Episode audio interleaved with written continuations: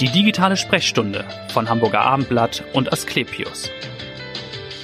Der Boden schwankt, alles dreht sich, es fühlt sich an, als fahre ich Fahrstuhl. Betroffene erleben Schwindel, ganz unterschiedlich. Was ist aber die Ursache und vor allem, was kann man tun?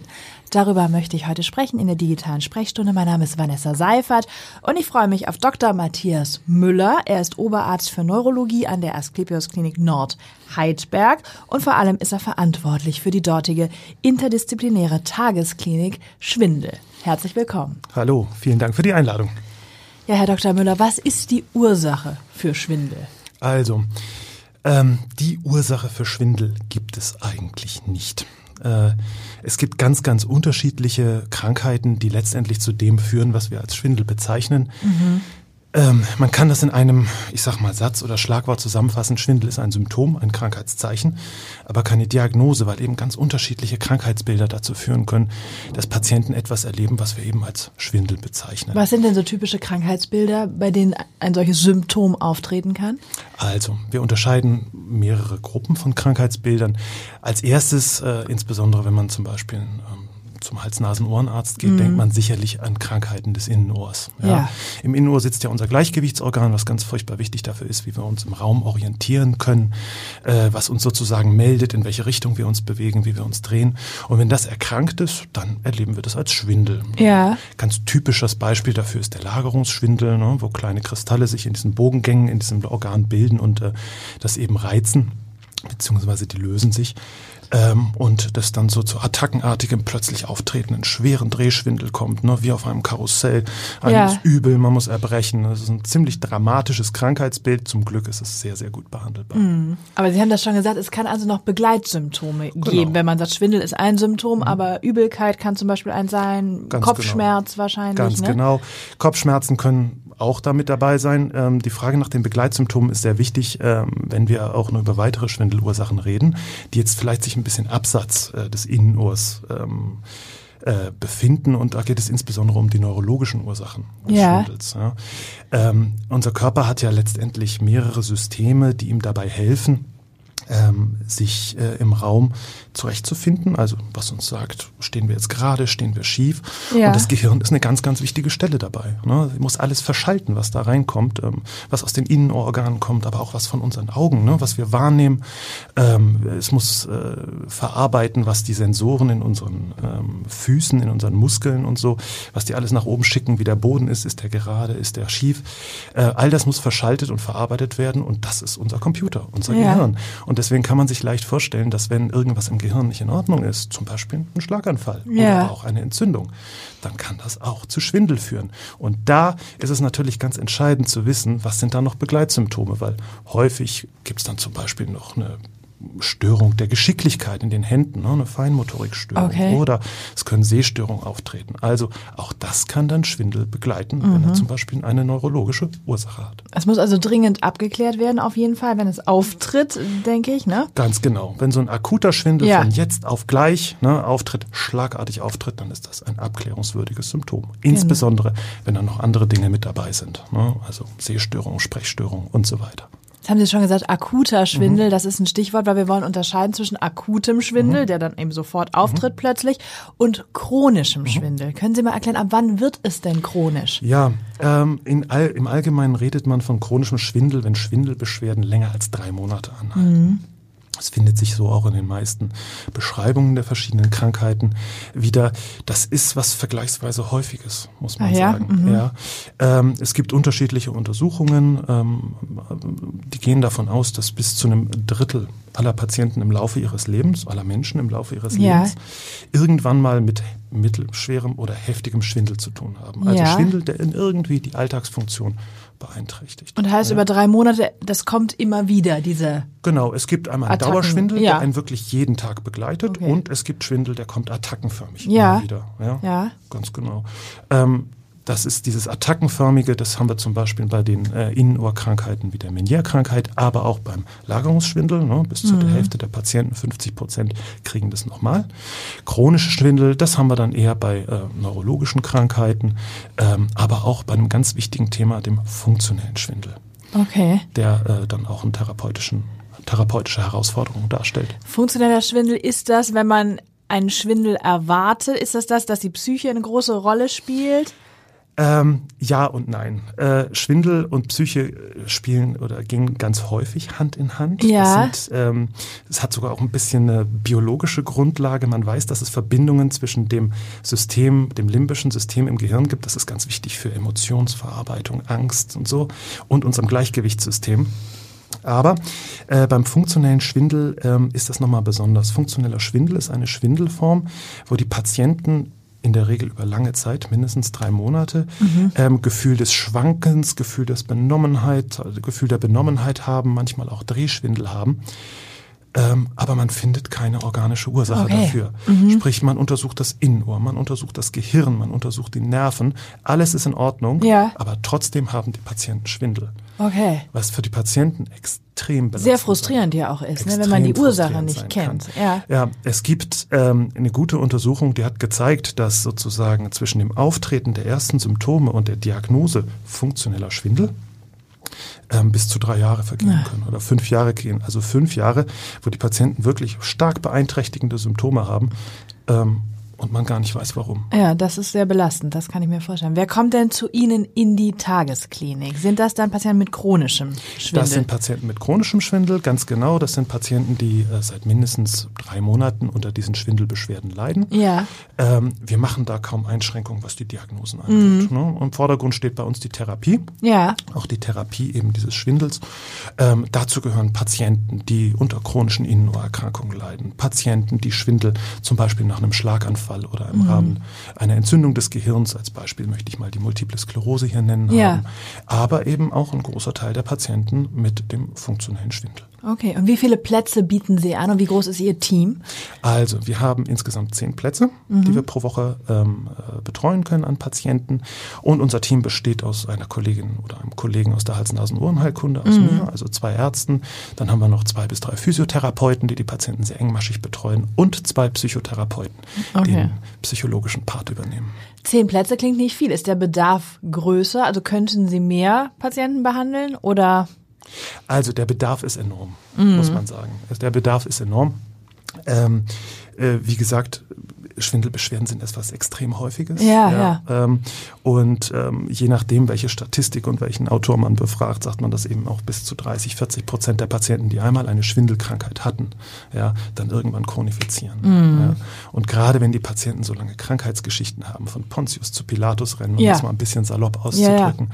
Äh, dann entsteht der Bedarf, der ist enorm. Ich kann das auch aus meiner, ich habe ja äh, aus meiner eigenen Erfahrung sagen, ich habe ja ganz lange auch in der Notaufnahme Mhm. gearbeitet und jemand, der mit Schwindel kommt, sei es nun akut oder sei es chronisch, das ist etwas, das hatte man jeden Tag. Ja, ja. und nicht nur einmal. Und das heißt, die Patienten sind dann eine Woche lang bei Ihnen Die in sind der eine Klinik? Woche, die kommen, genau, kommen am Montag, ähm, gehen am Freitag wieder und kommen dann meistens so zwischen acht und neun, je nachdem, wann der individuelle Therapieplan so Ja. anfängt und äh, gehen dann so zwischen 15 und 16 Uhr wieder. Gehen Sie wieder nach Hause und kriegen in dieser Woche gewissermaßen sehr salopp ein Rüstzeug mit, dass Sie zu Hause auch sich selbst weiter behandeln können. Richtig, ganz genau. Eine Woche, das klingt ja relativ kurz, Richtig, ne? wenn ja. jemand irgendwie über Monate, Jahre vielleicht sogar Beschwerden Ja. hat. Aber tatsächlich haben wir einmal unsere mehr oder weniger jetzt Akuttherapie, wo wir den erstmal versuchen herauszufinden, was ist eigentlich das Problem, an welchem, an, wo können wir ansetzen. Ne? Ja. Aber die Patienten bekommen dann auch Rüstzeug mit nach Hause, ne? kriegen ein paar Übungen mit, was können Ja. sie zu Hause gut umsetzen. Und da ist zum Beispiel ganz wichtig, ähm, natürlich kann man sich so eine Übung auch irgendwie im Internet mal raussuchen und einen Zettel ausdrucken. Bei ne? Dr. Aber- Google, ja. Ganz genau, bei Dr. Google. Aber es macht natürlich einen sehr, sehr großen Unterschied, ob man jemanden dabei hat, der sich damit auskennt und einem das zeigt, wie das Ganze Ob man das vielleicht auch funktioniert. falsch macht. Ob man Ne? das vielleicht auch falsch macht, ne? gerade beim funktionellen Schwindel ist Ja. falsche, in Anführungszeichen, Physiotherapie manchmal sogar schädlich. Ja. Ähm, äh, aber das macht schon einen großen Unterschied. Und dann kriegen die Patienten richtig einen Plan mit, wie, wie können sie zu Hause damit weitermachen. Und ähm, äh, das führt häufig dazu, dass der Effekt der Behandlung auch deutlich ähm, über diese Woche anhält. Das wäre die ist ja- Frage, wie ist die Bilanz? Also wie schnell genau. sehen Sie dann äh, Patienten wieder oder hoffentlich ja dann nicht? Also Also wir machen das ja noch nicht so furchtbar lange, Ja. aber ähm, ich kann so ein bisschen äh, natürlich auf äh, die Erfahrung der Kollegen aus St. Georg zurückgreifen, Mhm. die das auch schon sehr schön aufgezeigt haben, dass das länger anhält. Es gibt auch gute Untersuchungen äh, von anderen Tageskliniken in Deutschland, die sagen, dass der Effekt deutlich anhält, mindestens drei Monate. Ah ja. Mindestens drei Monate. Okay, und je nachdem natürlich, wie eifrig ich das dann auch umsetze selbst. Ganz genau. Ja. Es gibt immer ähm, auch Patientenfaktoren, wie man so schön sagt. Ne? Ja, Natürlich ja. muss äh, Patient auch mitmachen. Aber ich muss ganz ehrlich sagen, die meisten Patienten sind ähm, sehr motiviert, das Mhm. weiterzumachen. Wenn sie einmal merken, dass es hilft, dann wird das in der Regel auch weiter durchgeführt. Stehen Sie dann in Kontakt mit den Patienten oder sind die dann wieder beim Hausarzt angedockt, wenn die dann sozusagen aus der Klinik raus sind? In der Regel sind sie wieder beim ähm, Hausarzt angedockt. Ja. Ähm, wir haben aber ein kleines Programm, wo wir die Patienten nochmal systematisch nachbefragen. Ja. Nach drei Monaten und fragen, wie es ihnen geht. Können Sie mal vielleicht so ein konkretes Erfolgsbeispiel nennen von jemandem, der zu Ihnen kam und vielleicht, ja. Ähm, auch wir haben ein, zwei Erfolgsbeispiele. Ja, also ja. es sind mehrere, aber ähm, wir hatten tatsächlich eine Patientin vor ein paar Wochen, die hat mir erzählt, dass sie seit zwölf Jahren unter chronischem Schwindel leidet. Ja. Und die hat so eine klassische Geschichte gehabt, war beim HNO-Arzt mehrfach, hat Mhm. sogar schon ähm, eine Rehabilitation deswegen gemacht, war dann beim Neurologen, äh, der auch nicht so richtig gefunden hat. Und die hat mir dann am Schluss am Freitag tatsächlich erzählt, sie hat zum ersten Mal das Gefühl, dass sie wieder ähm, halbwegs sicher äh, zum Einkaufen gehen kann. Ja, und das, das- finde ich schon Ist ja dann das auch ein Erfolgserlebnis für Sie. Und, ja. Auf jeden Fall. Und ähm, das war ähm, auch insofern bemerkenswert, dass wir hier ähm, wirklich alle Therapien auch gebraucht haben. Ne? Wir brauchten die Physiotherapeuten, die ihr wieder das Vertrauen gegeben haben in ihre eigenen Beine. ja, Wir ja. brauchten die Psychologen, äh, die ganz viel mit ihr gearbeitet haben, ähm, Auslöser gesucht haben für diese, für diese ganzen Symptome und die ihr da auch nach Rüstzeug an die Hand Ja, man gegeben hat ja wie es wahrscheinlich auch dann weitergegangen. Angst, dass der Schwindel kommt. Richtig, ganz genau. Angst ist ein ganz großes Problem. Die Angst, dass der Angst vor Stürzen, Genau. ja, Angst, dass der Schwindel wiederkommt, Angst, dass andere vielleicht bemerken, dass es einem nicht gut geht, dass man sich sozusagen in eine peinliche Situation gerät. Mhm. Ähm, das spielt eine erhebliche Rolle bis hin zu einem Punkt, ähm, dass äh, Menschen tatsächlich nicht mehr das Haus verlassen. Mhm. Ja. Und das finde ich schon eine ganz erhebliche Beeinträchtigung. Sind es eigentlich mehr Frauen als Männer oder kann man das gar nicht äh, sehen? Wie ist die Altersstruktur Ihrer Patienten? Also die Altersstruktur ist ganz bunt. Ja. Die ist ganz bunt. Ähm, wir haben Anfang 20-Jährige gehabt. Tatsächlich auch, ja. Über 80. Ja. Ähm, ich sehe jetzt so in dem relativ kurzen Zeitraum, den ich überblicke, schon, dass die meisten jenseits der 60 sind. Das ist richtig. Aber letztendlich haben wir aus jeder Altersgruppe jeden mit dabei. Mitte 50-Jährige, Anfang 20-Jährige und über 60-Jährige. Wenn man die Statistik bemüht, ähm, der Vollständigkeit halber, dann wird bei diesen Schwindelsyndromen angegeben, dass Frauen ein bisschen häufiger betroffen sind, bei 65 Prozent ungefähr, Ja. sagt man. Okay. Aber das kommt, hängt davon ab, wo man nachliest. Okay. Ne? Ähm, und es ist schon so, dass äh, gerade weil die häufigeren Schwindelkrankheiten wie der Lagerungsschwindel eher auch Alterskrankheiten sind, Mhm. dass die meisten dann schon über 60 sind. Über 60 sind. Gut. Vielleicht zu Ihnen persönlich jetzt nochmal zum Schluss. Warum sind Sie Arzt geworden und warum Neurologe? Ähm, warum ich Arzt geworden bin, ich kann das kurz zusammenfassen, familiäre Belastung. Ja, gen genetische Disposition. Genetische Disposition. Nein, es hatte, ähm, äh, ich also mein Vater äh, war Arzt, meine Mutter ist Ärztin. Mein Auch Onkel- Neurologen oder andere Nee, nee, Fachrichtungen? sind alles andere Fachrichtungen. Ach Meine so. Mhm. Mutter ist äh, Gynäkologin, mein Vater war Onkologe, also Krebsmediziner. Meine Onkels und Tanten waren so. zu überwiegenden Teil äh, Ärzte und meine Groß, äh, Großväter waren Ärzte, eine Großmutter war Oha, Arzt. also, schon eigentlich schon über Generationen. über Generationen, eine Ja. richtige äh, Dynastie. Okay. Ähm, deswegen war mir der Beruf eigentlich von, von Kindheit an vertraut. ja, ja. Ähm, ich wusste, worauf ich mich einlasse und deswegen war ich eigentlich auch wild entschlossen, Ingenieur zu werden. Ja. ähm, das hat sich so ein bisschen geändert, als ich, ähm, ich gehöre noch zu einer Generation, die noch einen Wehrdienst bzw. Ersatzdienst ableisten mussten und ich habe dann Zivildienst gemacht und äh, habe da dann auf einer Intensivstation gearbeitet und ähm, das dann zum ersten Mal tatsächlich auch hautnah mitgekriegt. Ja. Ja? Ähm, hat sich dann auch so ein bisschen die Sinnfrage für mich gestellt, muss ich dann sagen. Ähm, was, was, was will man eigentlich so machen? Ne? Will man irgendwie was Nützliches machen? Und habe dann festgestellt, nicht nur ist einfach das, äh, der ganze Hintergrund, ne? wie funktioniert eigentlich der Körper, was ist Physiologie, was ist und so weiter. Ja. Das fand ich einmal spannend. Aber dann eben auch das, dass man das mit etwas verknüpfen kann, womit man wirklich sinnvolle Arbeit leistet. Mhm. Und habe dann während meines Zivildienstes beschlossen, na, dann werde ich eben doch Arzt. Und dann haben Sie in Freiburg studiert, glaube Dann habe ich in ne? Freiburg studiert, ganz genau. Und ähm, da habe ich, ähm, bin ich äh, an ein paar Lehrer geraten, die mich einfach für die Neurologie begeistert Okay, haben. also Es das gab, war dann- mhm. genau, es gab einen äh, Neuroanatom, ähm, also der sich mit dem der Gehirnstrukturen so auskennt, Ja, der Äh, einen ganz tollen Unterricht gemacht hat und ähm, dann dummer Zufall habe ich einmal ähm, bin ich bin ich an, an so ein Buch rangekommen, ähm, äh, wo es um die wo jemand mal versucht hat auseinander ähm, zu dividieren, wie so ein Gehirn eigentlich funktioniert und er hat das sehr plastisch da beschrieben Ja. und dann habe ich zum ersten Mal gemerkt, okay, man hat ein gewisses Verständnis, wie diese, diese Nervenzellen da alle miteinander ähm, Ja. arbeiten. Das erinnert fast an komplexen Computer. Ich wollte sagen, es ist so gar nicht so weit weg vielleicht von Ingenieur dann genau. auf gewisse Art und Weise. Auf gewisse Art und Weise. Also, ja. ähm, und das ist wie ein, wie ein Computer, ein unglaublich komplexer Computer, der sich auch noch ständig verändert, wenn man ihn beobachtet und Update. so. Ein Update sozusagen. Und das fand ich absolut faszinierend. Ja. Das zweite ist, ähm, das habe ich äh, später dann, wir, wir müssen ja im, im Studium so Praktika machen ne? und ähm, äh, da habe ich dann zum ersten Mal gemerkt, dass in der Neurologie tatsächlich auch richtig Detektivarbeit notwendig Mhm. ist. Man muss ähm, richtig manchmal nach der Nadel im Heuhaufen suchen. Man muss, äh, man verbringt sehr viel Zeit mit dem Patienten, den Mhm. zu befragen, den zu körperlich so, zu untersuchen.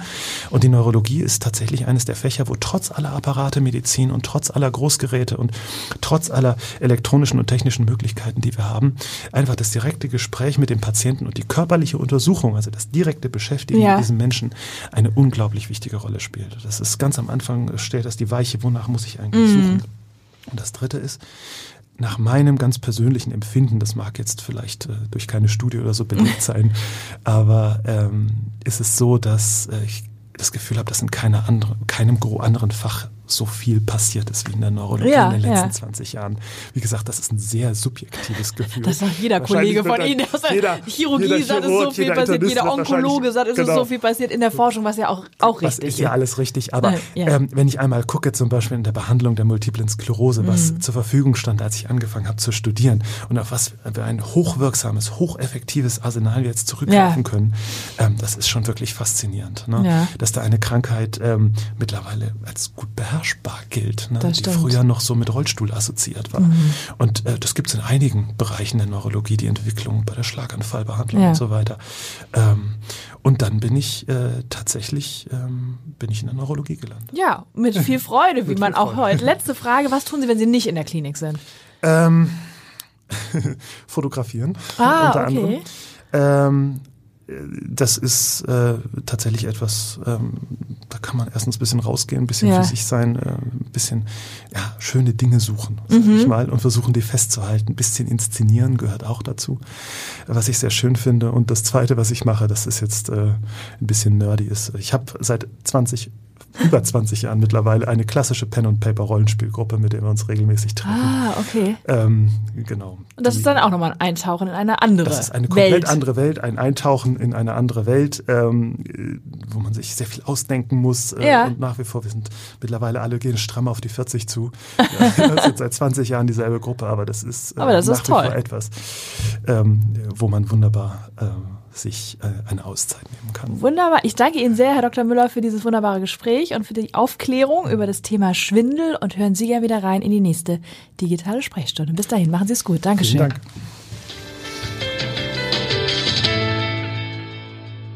Weitere Podcasts vom Hamburger Abendblatt finden Sie auf abendblatt.de slash podcast.